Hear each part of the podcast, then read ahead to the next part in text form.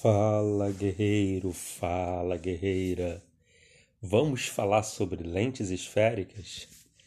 Então, gente, para introduzir o assunto, eu preciso deixar bem claro que a gente vai falar de lentes esféricas que podem ser de bordas finas e bordas grossas, tá? As bordas finas são também chamadas de bordas delgadas. E as bordas grossas são também chamadas de bordas espessas. Fechado?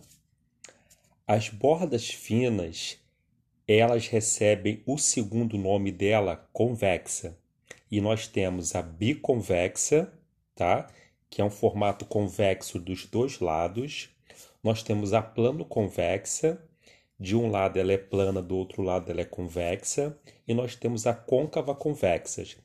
Repare que estas são de bordas finas e o segundo nome é sempre convexa. Biconvexa, plano convexa, côncavo convexa. Já as de bordas grossas, elas têm o seu segundo nome, côncavas, tá? É o segundo nome que dá o nome da lente.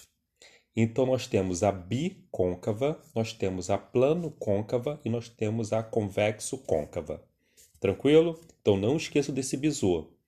Quem dá o seu nome, a sua família aparece aonde? Aparece no teu sobrenome, aparece depois do teu nome, não é? Então na lente a mesma coisa. Na lente, o nome da família dela vai ser o segundo nome. Fechado? Bom, o normal é que o índice de refração da lente seja maior que o índice de refração do meio. Esse é o normal. É o que acontece quando eu tenho uma lente de vidro que está imersa no ar. Quando isso acontecer, a lente de borda fina, ela será uma lente convergente. E a lente de borda grossa será uma lente divergente. Quem teve aluno no Física Dinâmica, quem teve aula no Física Dinâmica, quem teve aula com André Paranaguá, esse aqui que vos fala, vai lembrar do mico do Pará, certo? Chapeuzinho na cabeça, borda fina, convergente. Abre agora aí a mão, borda grossa, divergente. Eu tenho certeza que você fez isso agora aí na sua cabeça. O que não é muito comum é o N da lente ser menor que o N do meio. Se isso acontecer, é contrário ao mico. Borda fina será divergente e borda grossa será convergente. Repare que agora eu não me preocupei com o nome da lente. Eu não me preocupei se ela é convexa ou se ela é côncava. Eu estou me preocupando se ela é convergente ou divergente, tá? Então, quando o n da lente é maior que o n do meio, as lentes convexas, que são de borda fina, elas são convergentes. E as lentes côncavas, que são de bordas grossas, serão divergentes. Entendeu? Agora, quando é o caso menos comum, que o n da lente é menor que o n do meio, aí as lentes convexas, borda fina, serão divergentes e as lentes de borda grossas serão convergentes, tá? Dá mais uma olhada, volta o áudio, desenha a lente e Brasil. Bom, nós temos aqui os raios notáveis. Nos raios notáveis nós temos o seguinte: nós temos o eixo principal, nós temos a lente, tá? Que vai formar aí tipo um plano cartesiano. E aí eu tenho o raio. Se o raio vier e passar pelo centro óptico, ou seja, pelo encontro entre o eixo principal e a lente, ele passa direto.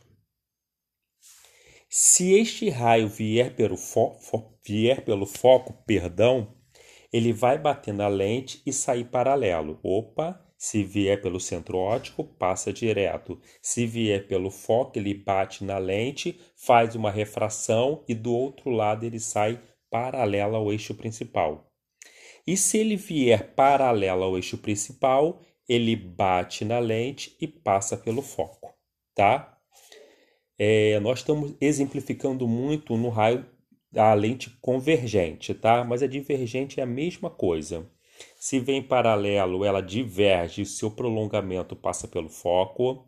Se o seu prolongamento for bater no foco, ela sai paralela, tá? Se ela vier pelo centro óptico, ela bate e passa pelo centro óptico. Tranquilo? Bom, se você tem o material, você consegue acompanhar isso que eu acabei de falar. Agora, o que é mais cobrado na sua prova, uma das coisas que mais cai na sua prova é a formação de imagem, tá? E qual instrumento óptico é usado este tipo de lente. Então, nós vamos falar agora dos cinco casos da lente convergente. Nós temos o eixo principal e nós podemos colocar o objeto antes do anteprincipal objeto. Nós podemos colocar o objeto em cima do anteprincipal objeto nós podemos colocar entre o anteprincipal objeto e o foco, nós podemos colocar em cima do foco e podemos colocar entre o foco e o centro óptico. Cinco posições, tá? Estamos falando da lente convergente. No primeiro caso, se eu colocar antes do anteprincipal, ou seja, bem longe, ela vai ser, ela vai formar, tá? Esse objeto vai formar uma imagem real invertida e menor, tá? Então, antes do anteprincipal, real invertido e menor. Em qual instrumento óptico achamos esse tipo de formação de imagem? Em máquinas fotográficas e no cristalino do olho, tá? O cristalino do olho é como se fosse uma lente natural que o nosso olho tem. Então, segundo caso agora, eu vou pegar o objeto e vou botar em cima do anteprincipal a imagem será formada ainda real.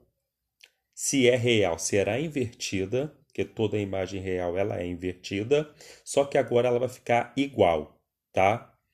Lembra que na lente o real fica do outro lado, tá, gente? Então, segundo caso, em cima do anteprincipal, real, invertida e igual. Aplicação em instrumento óptico não temos. Terceiro caso, vou colocar entre o anteprincipal e o foco. A imagem formada continuará sendo real, invertida e agora maior que o objeto. Aonde eu uso esse tipo de formação? Em projetores de slide ou projetor de filme. Lembre ou foque que nos três primeiros casos as imagens ficaram real e invertida. Só que antes do anteprincipal era menor, no anteprincipal era igual e entre o anteprincipal e o foco maior. Se a imagem é real, ela precisa ser projetada em algum lugar, tá? Toda imagem real é projetada em algum lugar. Então ela vai ser projetada em cima de um anteparo. Tranquilo? Falou que a imagem foi formada no anteparo, significa que a imagem é real e invertida. Fechado? Tranquilo? Tanto que no primeiro exemplo era máquina fotográfica e cristalino. Na máquina fotográfica, ela é projetada no filme. No cristalino, ela é projetada na retina. E agora, no terceiro caso, projetado no, numa tela, né? Que é a projeção de slide ou filme. Tranquilo? No quarto caso, a gente vai colocar o objeto em cima do foco. E aí, se está em cima do foco, com todo respeito, ferrou. E se ferrou, ferrou é uma palavra imprópria, tá? Não existe formação de imagem. A gente usa essa aplicação na construção de faróis e holofotes, para os raios saírem paralelos e com isso iluminar uma distância maior. No quinto caso, agora eu vou colocar o objeto mais à frente, para ficar entre o foco e o centro óptico. Nesse caso, a imagem não será mais real, a imagem será virtual, ou seja, vai ser formada no mesmo lado do objeto. Tranquilo? É assim que dá, né, gente? Gravando ao vivo aqui dá assim. então vamos lá. Então, nesse é, quinto caso, é entre o foco e o centro óptico. E a imagem será virtual, direita e maior que o objeto. Tranquilo? Aonde eu formo esse tipo de imagem? Em lupas e microscópio simples, tá? A lupa é um microscópio simples. Tranquilinho? Beleza? E agora a gente vai falar da formação de imagem em lentes divergentes. Não importa onde eu coloco o objeto. Nas lentes divergentes, em qualquer local que eu colocar o objeto, a imagem sempre será virtual, direita e menor. Aplicação da lente divergente. Vou fazer a piadinha. Gente, então, lente divergente. Por que, que o míope não pode ir ao zoológico? Porque ele gosta, porque ele usa lente divergente. Entendeu? O míope não pode ir ao zoológico porque ele usa lente divergente. Então a lente divergente ela serve para o míope. Tanto a pessoa que tem miopia e usa um óculos com um grau muito forte, se você olhar os olhos da pessoa por essa lente dos óculos, você vê os olhos da pessoa pequeno, entendeu? Fica uma imagem virtual direita e menor. Tranquilo? E galerinha, uma coisa que é muito importante e não pode passar batida é sobre os sinais na hora de colocar na fórmula do estudo analítico das lentes. A principal fórmula para você calcular o que se pede no exercício é foco é igual P vezes P' sobre P mais P'. É a fórmula da fimose. Fimose é o P com P', P com P'. Então, produto pela soma, tá? É claro que eu tenho que respeitar os sinais. Se a lente for convergente, eu não quero saber se é borda fina ou borda grossa, tá? Não importa. Ela é convergente? É. Se ela é convergente, o foco é positivo. Se o exercício der o foco na fórmula, esse foco entra com sinal positivo. Se a lente for uma lente divergente, divergente é diferença. Aí o foco é negativo, tá? O P, na nossa prova, se esse P é sempre real, é um objeto real, e aí o sinal vai ser positivo. O P', se ele for real, P' é a distância da lente para a imagem. Então, se o P' for real, o P' terá sinal positivo. Se o P' for virtual, o P' terá sinal negativo, tá? O I é o tamanho da imagem. O O é o tamanho do objeto, o I é o tamanho da imagem. Se a imagem for direita, esse I terá sinal positivo. Se a imagem for invertida, o tamanho da imagem entra na fórmula com sinal negativo. Você não pode esquecer disto, tá?